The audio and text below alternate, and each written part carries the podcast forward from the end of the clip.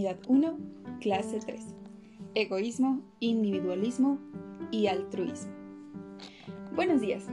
Hoy vamos a ver una clase muy interesante, ya que nos vamos a dar cuenta qué tan delgadas, qué tan finas son las líneas de la ética, con qué facilidad podemos pasar de ser alguien bueno a ser alguien malo o viceversa. Empecemos con una pequeña historia. Pensemos en una pareja con hijos. Ambos están muy cansados después de un arduo día de trabajo y solo desean quedarse en casa para descansar. De pronto, recuerdan que habían prometido llevar a sus hijos al cine.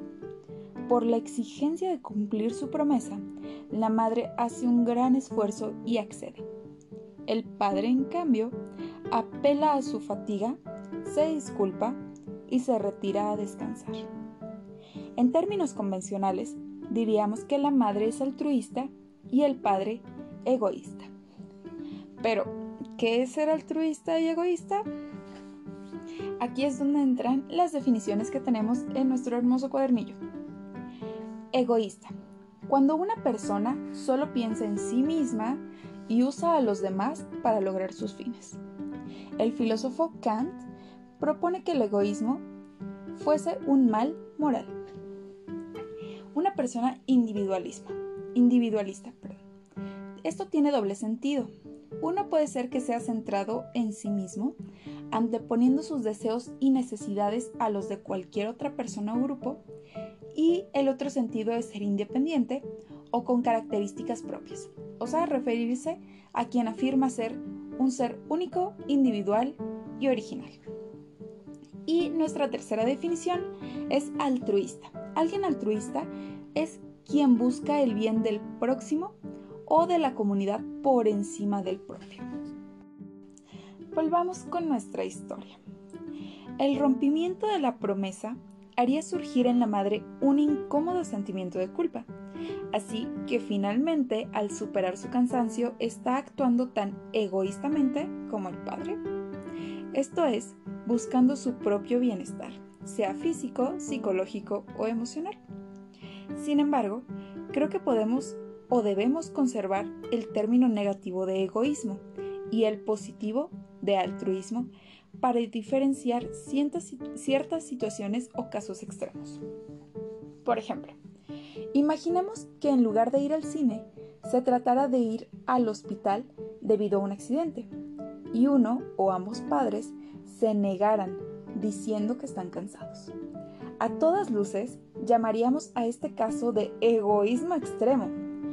Pero si acudieran al hospital, tampoco lo calificaríamos de altruista, pues sabemos reconocer acciones que se llevan a cabo independientemente del amor o del sentido del deber. Pero si en lugar de un hijo lleváramos a un extraño al hospital, entonces sí le llamaríamos altruismo. Entonces, ¿cuándo se trata de acciones altruistas? Normalmente es fácil reconocer a una persona altruista porque se entrega a los demás. No, no así. Se entrega de que ayuda a los pobres, a los enfermos, a los presos o a personas en desgracia, independientemente del amor o algún tipo de coerción, o sea que se sienta obligada. En otras palabras, la persona altruista abandona su bienestar, su comunidad, su comodidad e incluso su miedo por una causa ajena. Podemos plantear entonces la siguiente pregunta. ¿Buscar el bien de los demás o, en otras palabras, la justicia presupone actos egoístas o altruistas, emotivos o racionales? Si el egoísmo de alguien se traduce prácticamente en generosidad, entonces poco importa si lo llamamos egoísta o altruista, ¿no? Si el altruismo se convierte en un medio para ciertos fines, estaría tomando al otro como medio y no como fin, lo cual no sería ético. No debemos confundir la actitud de quien se siente bien llevando a cabo acciones altruistas con quien usa a los demás para lograr ciertos propósitos, por ejemplo, políticos, sociales, publicitarios, etc.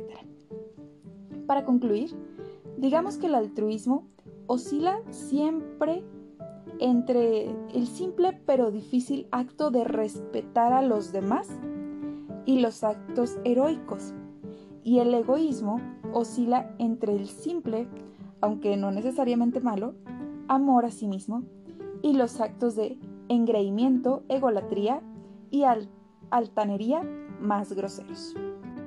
Chicos, como sé que este es un tema a lo mejor un poquito complicado de comprender entre un significado y otro, la actividad de esta clase va a ser sobre el altruismo.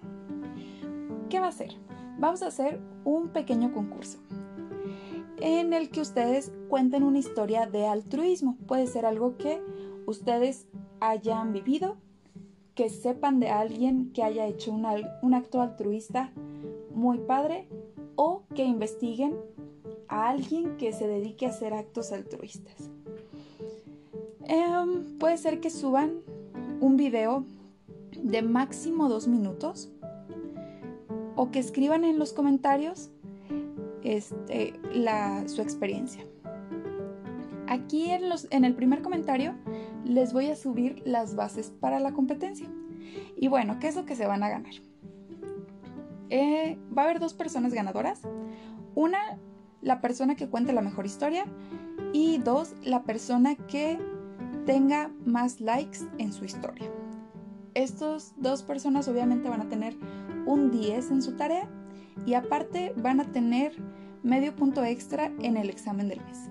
Las especificaciones ya les comenté, se las dejo en la primera en el primer comentario de esta publicación y les deseo mucha suerte. Si tienen dudas, preguntas, este es el canal de comunicación.